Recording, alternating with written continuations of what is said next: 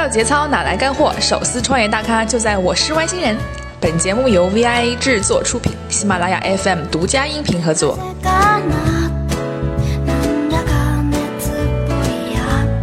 Hello，我是外星人玛丽啊，玛丽姓苏。然后今天欢迎这个新事项的创始人张伟来做客，欢迎欢迎。大家好，我是外星人张伟。现在那个我我的公司其实是算是有两个项两个项目在做，就是新石像和桃花岛。嗯嗯，新石像在我看来是负责我说的这个叫物质生活和精神生活这个结构里面的精神生活那一块。对，嗯，那么我希望桃花岛来负责物质生活这一块。嗯。那我们就第一环节吧，因为第一环节我们的环节是给创业大咖三十秒的脱口秀。大咖脱口秀，你是当年在北大是非常有名的诗人，然后我决定给你三十秒作诗，就夸夸我本人。哦，这个题目好难啊，对，打了半天草稿也打不出来。真的有那么难吗？我那个给你个计时，你你准备好了，我开始。呃，我是其实是被诗歌圈开除了，所以我还是用诗象去夸你。呃，我诗象一直在说，呃，想倡导物质生活和精神生活的交叉点。说通俗，说说人话的话，就是，呃，就外在也好看，内在也好看，对。而且还有一个话是叫外在是最外面的内在，对。所以在诗象上一直在坚持做这两件事儿，你还蛮符合的。呃，然后我其实后面要做的事情也是从外在来包抄内在的。呃，其实我我们知道张伟是一个很萌的人啊。为什么这么说？因为我们之前对他是有一个深入的了解啊。为什么这么说？我们来听一下。呃，他超级爱美，呃，每次接受采访前都会到处找洗头的地方，然后没找到的话就冷水直接洗。他为了减肥啊，一个月只吃小红薯，然后瘦了十几斤，然后又胖回来了，然后他就每天点肯德基，自暴自弃了。还你们还做了声音转换，让我听不出来是谁说的是吧？这听不出来，对对对对，太爽了。这个是真的吗？不是，你来说一下吧。爱美这件事情，其实张伟刚刚我要说对，刚说完了吗？啊，怎么了？就是你？刚刚就是去整理了一下过来的。对，这拍照的时候我还是非常讲究的。这个习惯其实，呃，是在 GQ 的时候养成的了。啊就是我自己一个人待着的时候是特别不爱美的。啊嗯，对我喜欢比较乱的房间和比较乱的头发，啊其实就是懒。啊！其实就是懒，对，嗯因为混乱里面是是有嗯秩序的。是有秩序的。我也认同啊，对，我们是同类。对，因为我房间很乱。对，但是在那个呃见人的时候，啊在公开场合里面，嗯就呃 GQ 教导我们一定要嗯尊重别人，也尊重自己，一定要把自己捯饬的尽可能的漂亮一点。嗯所以这是爱美这件事儿。爱美这件事。那所以你也理解为什么接受采访之前要了解洗头，洗头对啊，对，是因为要切从不见人的状态切换成见人的状态。我理解。嗯哎，这点其实很多女生有这个困扰。对 那减肥这档事呢？然后你干嘛自暴自弃了？为什么？啊，没有减肥是真的呀，我可能是这个世界上在减肥这件事上毅力最强的就前十个人之一。公司就是我们的新的办公室刚搬进去，嗯然后几个同事每天看着我就陪他们吃饭，然后我坐在边上就跟他们说话，啊然后喝白水，嗯，然后他们就觉得这公司一定能成吧。一个人需要不停的减肥，一定是因为他很能吃，而且是的没有节制。是的，是的，嗯是的，是的。但是你的减肥那个方法其实挺挺变态的。挺变态的，对我。还有第二个录音啊，等一下再听一下哈。有一次买了一条超人浴巾，披在身上，站在窗口，扮超人，感觉自己要飞出去了。就是 OK 是这么萌的，对，那个是是是可以在淘宝上买到的，啊。它其实不是浴巾，哦，它是一个反披风，对，嗯，哦反披风，就是它跟披风是反的，就是你、啊。你从前面套上这件衣服之后，它前面是给你画了一个超人的身体，然后蓝色、红色啊带内裤的那种，整个的把你挡住，然啊，我明白了，你的头接在了一个超人的身体上，，就是这样这样这样穿的是吗？对对对对。哦，我我比较相信一一句话，就是你要不断的让你的同事们，嗯。让其他你身边的人觉得你永远都是在更新自己的。嗯，对，这个人不是说过了半个月，过了三个月，觉得他是一模一样的，没有什么变化。嗯所以我很，我还挺希望经常有一点点变化出来。所以这个萌是最近你才更新的，萌不是是这个意思吗？萌一直没有获得，萌一直没有获得。对，这是污蔑。好吧，对，有一种反差萌。我就觉得有反差的人是这个世界上最容易招人注意的人。哦，为什么这么说？反差是一种很有意思的事情，就是它会有意外感嘛。嗯。一个人就很容易被你猜透，就是嗯。看上去是这个样子的，嗯。一聊果然是这个样子的，嗯好无趣，对，就没有任何的意外。嗯。因为意外总是让人觉得新鲜，然后对，在你心里让你的思那个思思考转一个很拐一个急转弯，嗯。啊，所以让人印象深刻。嗯，我觉得这是好事儿，但我确实没有故意的来反差萌，嗯。就是你是天然的萌。不是，就是 就这个萌只在反差萌这个这个词组里面有效。对，我的办公桌上摆了不好意思。摆了各种各样的玩具，啊然后有一个那个玩具总动员里那个屋顶，嗯。然后它上面做了大概二十个芭比娃娃，啊嗯哇。对，然后还有一堆各种奇奇怪怪的什么啊机器、机器虫子啊，啊，呃，什么收集的粉色的杯子啊，对。粉色的杯子。对，就我就就就把这办公桌捯饬的很粉色，嗯但我是个直男，我很直的，嗯，这就别人就不信，但这就是反差可能，对，但我确实很喜欢这些粉色的东西，看着很漂亮。你的很多很多员工都说，我们老板真的超可爱，我们老板真的好正常，真的没有什么怪癖。你知道哦听到的最多的是这个，是吧？所以以他们还是他们还是很了解我的嘛，是的，是的，他们很了解你，他们很爱你。然后好，我们正好就接着你刚刚那一题，正好有粉丝问题了。请问如何看待同性之爱？哈 哈正好，正好离哎，得好深、哦。我为什么为什么一直在坑里呢？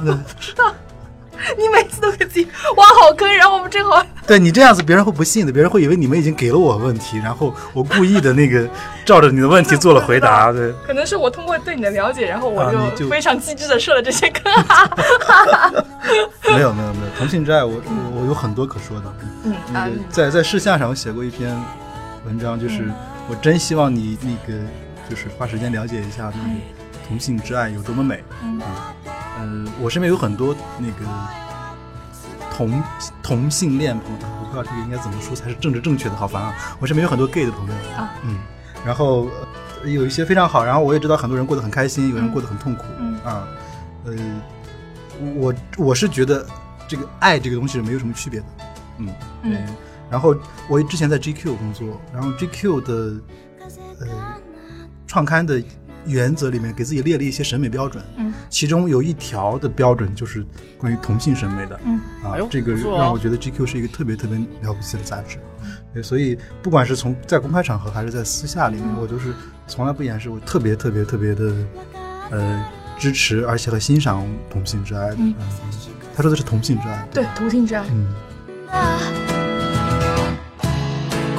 那想问你，就是做事项这个号，就是当初做事项这个号，是想传达给用户什么，还是就是仅仅是想做个自我抒发？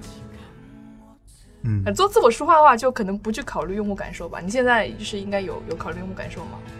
呃肯定是有考虑，嗯但是这个考虑是没有办法去找到一个很好的分寸感，嗯就是有一种东西叫用户感，嗯对，或者叫读者感，嗯就是说一个创作东西的人，呃，到底在在多大程度上去考虑、照顾、追随读者的感受？嗯一个人不可能没有用户感，嗯没有读者感，嗯对。然后，但是一个人如果他读者感太强的话，嗯那他的东西很可能会被，就是从创作的这个标准上来看的话，会被伤害。是嗯，所以这就是一个永远是一个动态的调整的过程。呃，就是乔布斯有一句被引用的很烂的话，就是、就是他从来不借据不不借助数据调研和那个什么用户访问来了解人们的就大多数人在想什么。他是。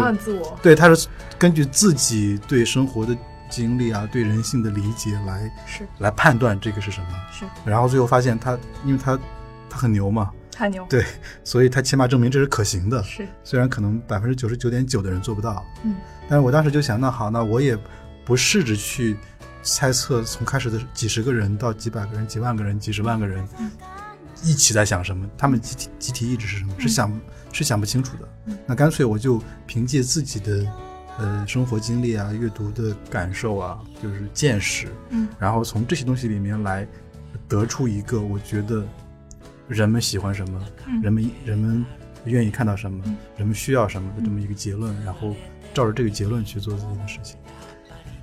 好，那你觉得关注事项这个号的都是些什么人？他们的动机或者说精神需求？对，这也是我一直很困惑的一个问题。就是虽然其实啊，面对什么投资人啊，那个面对媒怎么采访，对你总是得正儿八经的说一个哦，我们的用户群体是什么样子啊，是给一个用户画像，是是是。但其实你发现这些里面是只有很少数的因素是有用的，尤其是对现在的这个微信上的自媒体来说，嗯嗯，性别肯定是有用的，嗯，地区是有些用的。他们都是女的吗？都是百分之七十是女生，百分之女生。对，事事项就是这样子的。嗯。然后后来新事项开始又很快速的就到了这个数，就是，呃，差不多七比三的比例，就是女生比男生。嗯，我还想过一下为什么，但我后来也能想通。事项事项其实是一个，呃，我之前说是精神生活和物质生活都很重要的一个东西，但是，呃，你会发现愿意在网上去听、去听、去甚至跟去参与、去聊。不管是精神生活还是物质生活的，呃，还是女生居多，啊。然后你刚才问说，事项的读者都是什么人？就我如果把不从这个很硬的指标去判断的话，我换一个更更抽象的说法，或者更呃软的说法，就是看上去这些人好像是来学知识、听你讲道理，然后能解惑的。但我我总是觉得。大多数人去寻求帮助、学习知识，这个过程其实是他们自己并不是真的希望别人告诉你一件事应该怎么办，告诉你这个生活该怎么活。他可能其实他是通过这个办法办法来来找找一种陪伴，找一种安慰。说的在做的另外一件事情，对，就是？呃，这其实是我创业的。我创业的项目其实是是这个项目，嗯嗯嗯，我们做的桃花岛呢，是一个要给中国女孩来分享关于日本服装的潮流、日本品牌的穿着和购买经验的一个 UGC 的社区。我们希望这个地方慢慢的变成一个在中国女孩群体中想要了解日本潮流、日本品牌和购买的信息，呃，不能说唯一的，是最主要的的最好的去处。嗯嗯嗯，明白。好，其实就是。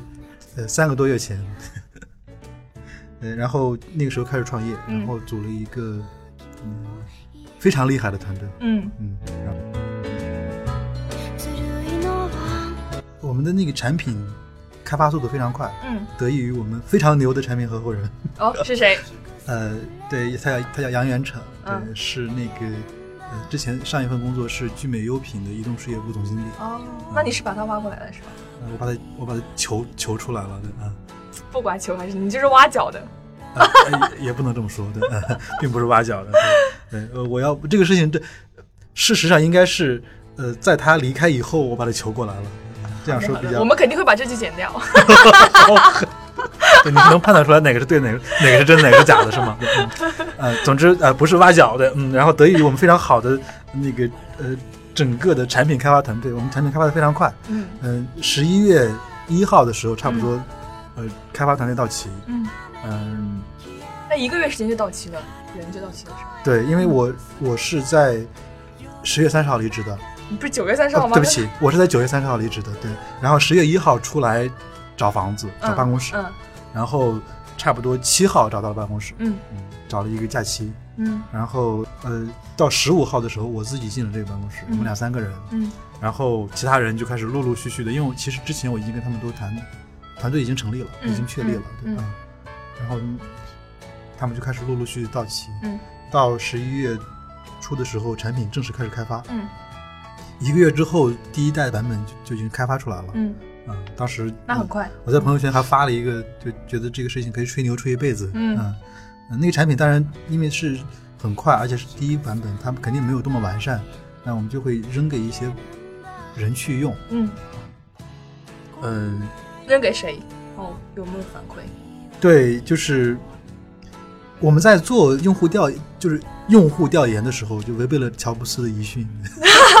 人家不做调研的。对，就是还是做了调研。在做用户调研的时候，发现一个很有意思的现象，觉得自己时尚给自己打时尚打分比较高的女孩，嗯，呃，里面，嗯，最多的人认为日本的潮流是最高级的。哦，明白了。嗯嗯，简单来说就是，呃，这些有品位的女孩最喜欢的是日本。嗯，喜欢日本潮流。对，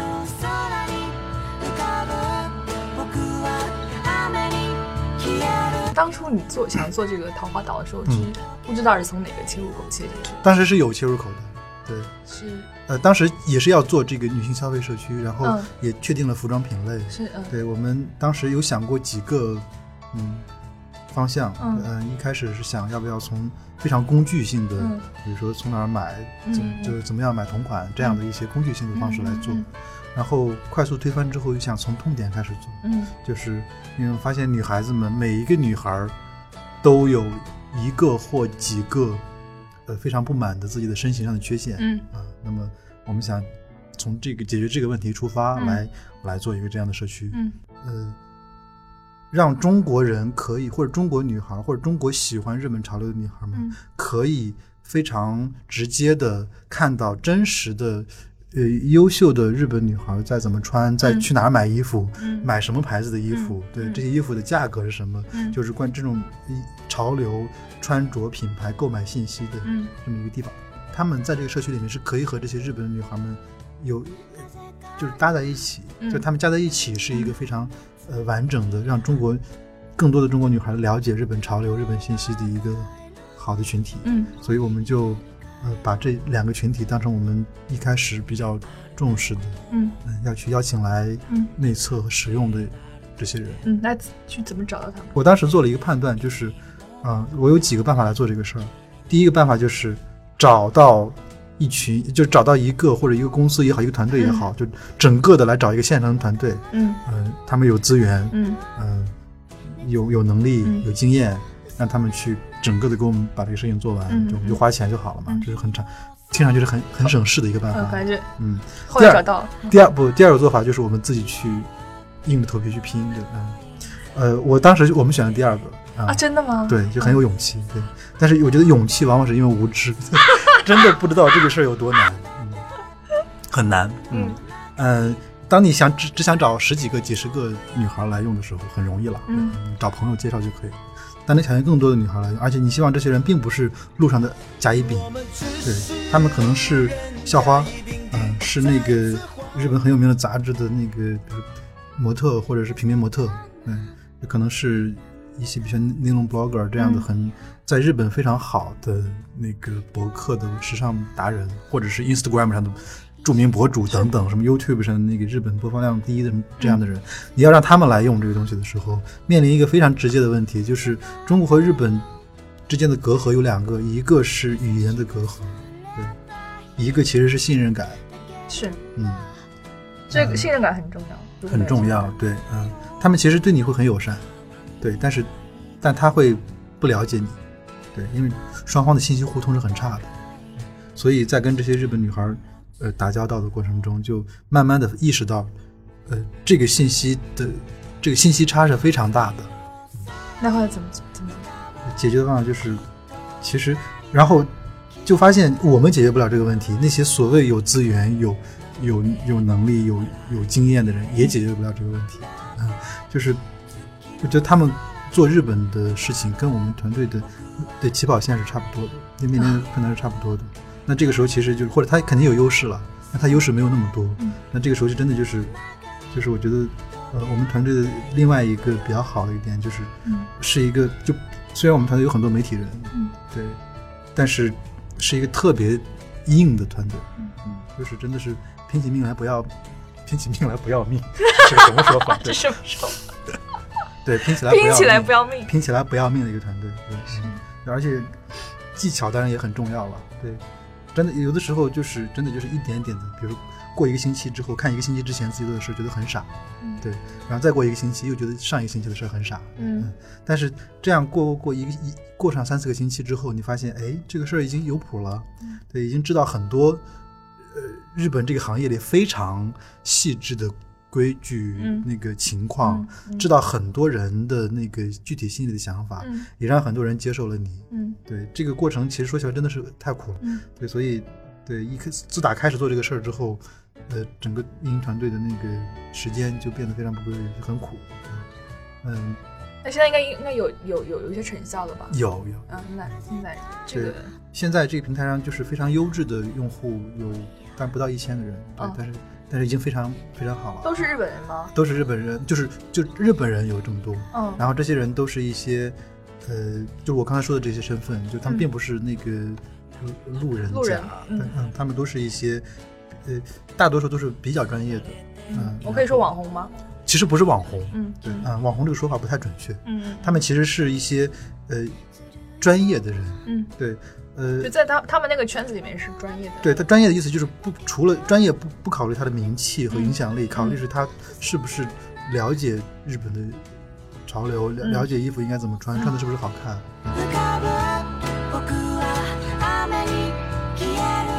我们怎么嗯保证这一千个人他会非常活跃的在这个平台上？嗯，对，这就是其实这就是嗯 UGC 的难处。是，嗯，UGC 这个词真是被说了太太多了，但是其实你去认真的看，嗯。在垂直领域做 UGC 的事情的产品公司是很少的。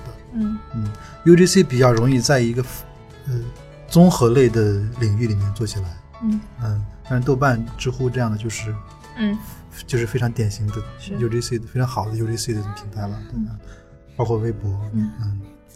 嗯，但是在这种垂直领域里面做 UGC 真的是，呃因为这种垂直领域有一个有，因为 UGC 都是开头最难。嗯，我昨天晚上不是有人扒出来张小龙的那个对，那个一大堆三千两百五十几条，五十七条，好像是这个数，我不知道。嗯就是三千多条的那个饭否的那个留言，我看到一条，嗯嗯，他就说，呃，对，让人开口说第一句话，真是比杀猪还难。嗯对，这个比方也真是莫名其妙的。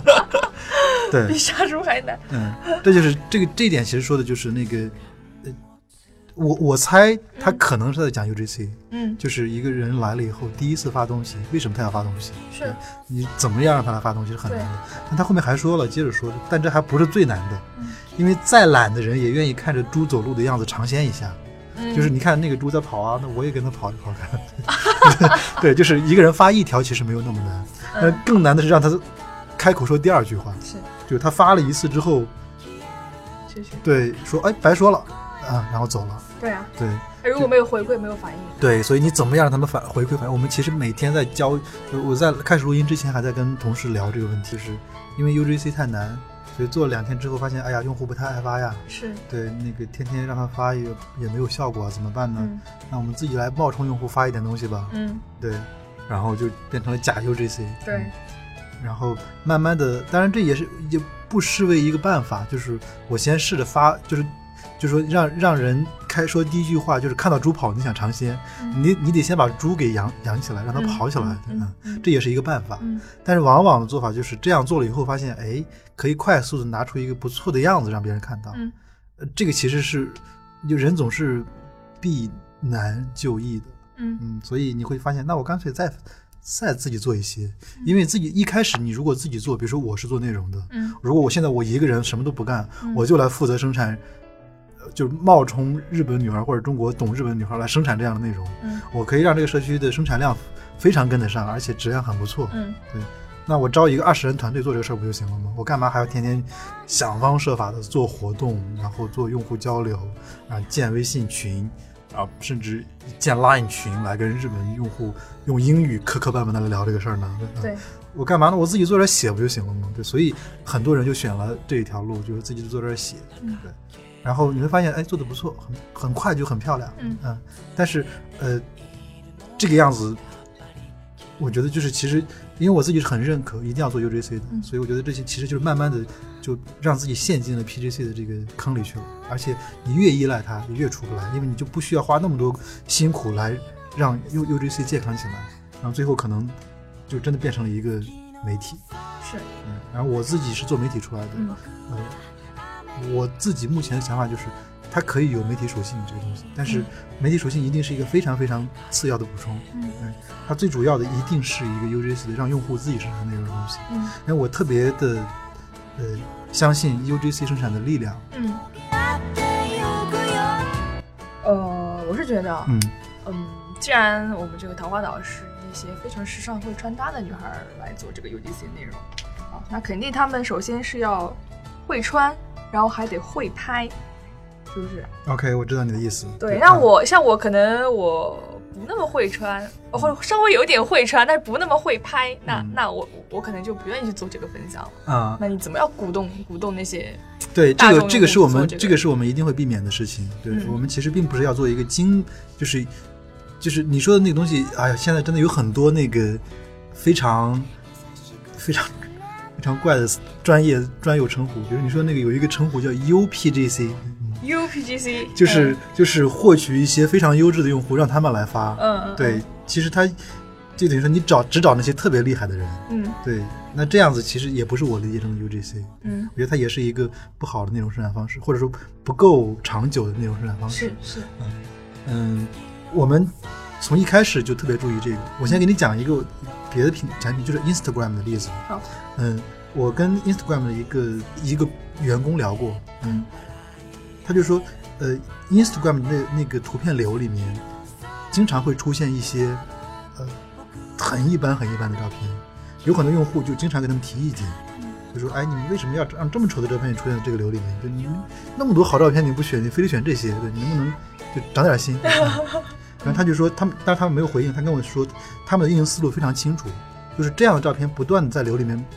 或者不是不断，就是不停的出现，偶尔出现，出现，出现，就是总能让别人看到。嗯对一个普通用户来的激激励作用非常大，嗯就是他会觉得哦，这个照片是可以上，也也会被推荐的呀。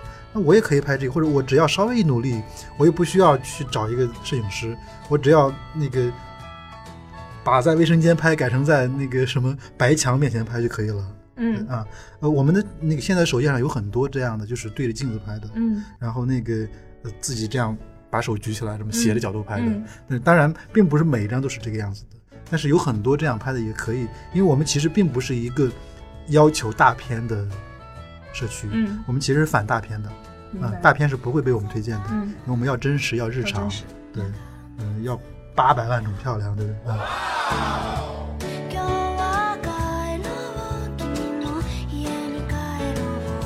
嗯，目前上面那个 A P P 上面还是有很多日语嘛？对。对，将来这个要怎么解决对？对，是的，那个你刚才说的是交流的问题，对对对对但是因为我们这个产品最后是要说做的是给中国女孩了解日本潮流和服装购买信息的一个一个社区，啊、那这样子，呃当然我们最主要的考虑是中国用户的信息获取，对，所以呃我们会对日本用户生产内容进行重新的编辑，啊，让它中文化，嗯对，啊，当然这所以中国区和日本产品在中国和日本会有区分，嗯，对，在中国的话应该会变成纯几乎是纯中文的界面，好的，嗯。那我们那张伟，你平时工作那么忙啊，嗯。应该你刚刚说七乘二十四小时的工作状态，那你的解压方式是什么？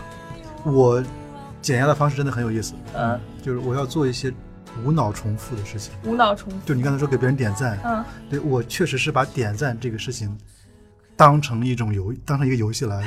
就是你都看都不看别人的就点是吗？有的时候是这样子，呃，这个这个很多人会觉得我特别能点赞，就有有，就是如果就就有的时候我累，我刷朋友圈其实并不是说我要看看朋友圈有什么东西对我是希望我的手能够保持一个持续的动作，然后看着信息往上往下往下翻，嗯哼，然后那个时候我就看到点一下点一下点一下，就是快速点一串，最多一天点了多少啊没没数过。没数过，嗯有几百吗？也也很难说，应该没有那么多，就是你也不可能真的点了一半个小时。其实大家知道吗？张伟没有看过你们的朋友圈啦。嗯，我现在真的是，哦，这个挺悲哀的，就是我有一天发现我我已经顾不上看朋友圈了。嗯，这个我我以前呢是说我不想看朋友圈，嗯我可能我有的时候会把它关掉，关闭朋友圈。嗯对，那个起码就是说，哎呀，看朋友圈又很累，我试试看不看能不能集中精力。嗯，我现在变成了我现，我现在变成了我没有想起来要看朋友圈。对，哦有一天那个，嗯、就是微信不是出了那个什么朋友圈的雾霾照片那红个吗红包照片，就发红包看照片那你不是那个吗很开心吗？可以不用看了。不是那个就是，等到那个活动结束以后，嗯，有个人微信跟我说说，哎，那个你看我今天看到了这张照片，我说是发了个红包，我说什么意思？你为什么要发红包？你都不知道这个活动如火如荼的举行了，对我完全不知道，对，嗯，那你是活在桃花岛的人。風かななんだか熱っぽいや知道张伟你很喜欢《银魂》这部动画片，那你看过第七十九话吗？我认真的说， 我的包里记得吗我的包里有， 但我不知道是不是七十九话，我包里带了一本《银魂》的真的假的？的？但是七十九话是什么我不记得了。嗯我不知道手机前的那个听众有没有银魂粉啊。然后七十九话呢，就是四个人上洗手间之后，大大没有手指的故事。大大没有手指，想起来了吗？所以想起来了，想起啊，来了，对对对，我想起来那集，那一整集都是说大家没有。对，那那个就真的的很很体现银魂的特点，就是他就属于那种讲的是特别不正经的，就是有点、就就是用中国人话说，有点有点恶俗，有点低俗的那种，但是呢，里面又穿插了很多非常高级的那个人生哲学。对对对对，然后 然后所以我是想问你，遇到这种情况会怎么办？大大没有手指怎么处理？还好，还比较好回答。那个，嗯，我在网上看到过攻略，哦，真的假的？还有攻略这回事？对，然后有那个攻略里面有几个非常有用的办法，好，来分享一下。这最有用的一个办法就是把你的袜子脱掉。哦，真的，这个这个这个是一个想来想去是一个很体面的解决方法。就是袜子使用完之后可以把它扔掉了，对啊就行。，对啊，就扔掉一双袜子。那万一那天我没有穿袜子呢？夏天我穿了一个夹脚拖鞋，还好我从来都是穿袜子，就一定要把这个问题变得更难是吗？一定要啊，对啊，对，嗯，那怎么办？我相信我我我没有遇到过这种情况，但是我相信很多人一定用过非常肮脏的办法来解决它的。嗯，不想说这种肮脏的办法，是自己脑补的。不聊不聊下去了吗？就是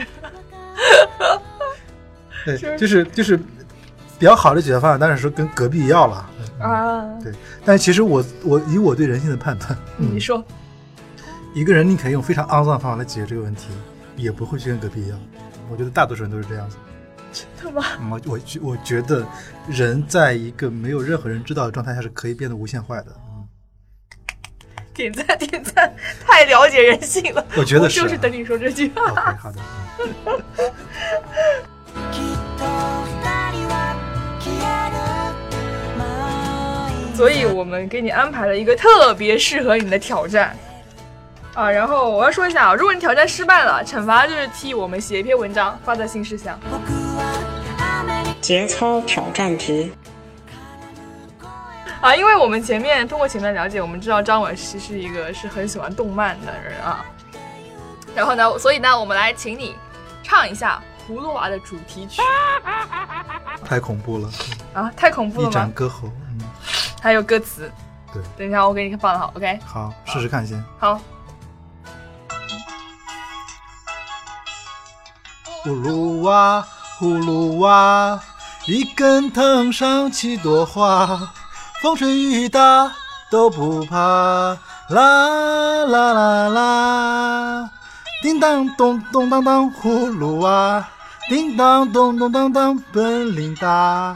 啦啦啦啦，葫芦娃，葫芦娃，本领大。耶、用假声终于唱下来了！天哪，你多亏没有让我唱机器猫，太可怕了。唱的唱的超好，我我们这个真诚的经典。窗外还有小哥帮你拍的视频啊！天哪，好的，好，感谢感谢感张伟。觉感谢你们可以要求我做任何事了，以后。我们呢是有一个那个嘉宾留题的接龙游戏啊，我们来听一下上期嘉宾的留题，然后你再留一题给我们下期嘉宾，OK？啊，请问你个人在团队中的地位怎么样？对，因为我是我是团队的精神偶像，这肯定没有问题嘛。对对对对，因为我我相信，对我是不止团队的人，对我是很多人的精神偶像。嗯嗯，是的，是的就，是我我不喜我不喜欢权威，嗯哼，嗯，因为我总觉得用权威来管理别人是一件比较低级的我认同，事情。我认同。嗯，你对，就是嗯，对那你有什么来管理？我自己有一句话总总是这么说，就是最动人的美不做爆裂的醉人的进攻。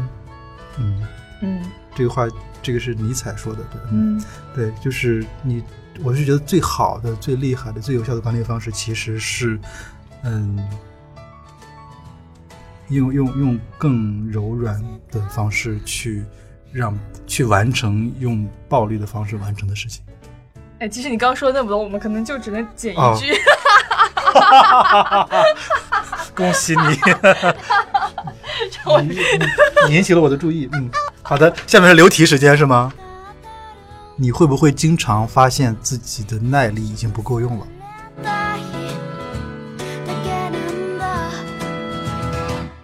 咖歪点评，呃，我们现在进入我们大咖 Y 点评的环节啊，请张伟来点评一下目前国内社区加电商的商业模式的现状和未来的可能性。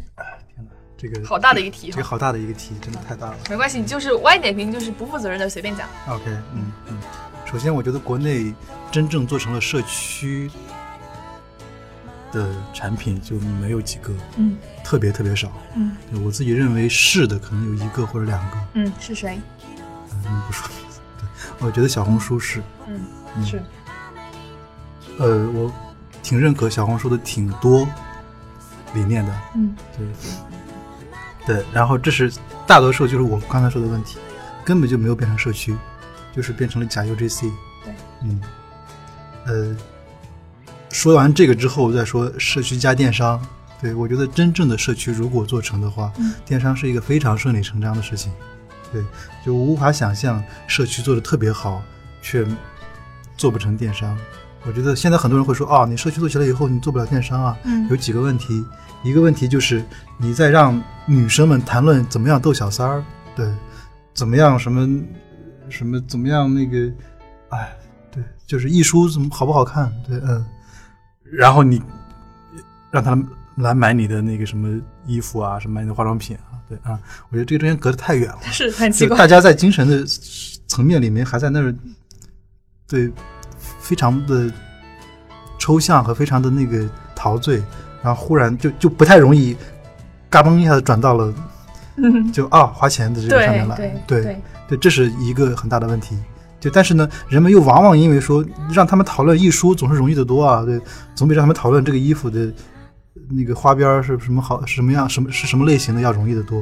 是对，所以畏难的人会容易做大社区，而不是做垂直社区。嗯，然后第二个就是我是刚才说的那个，畏难的人会容易，呃，因为 UGC 开始难做，所以就开始做 PGC 的东西。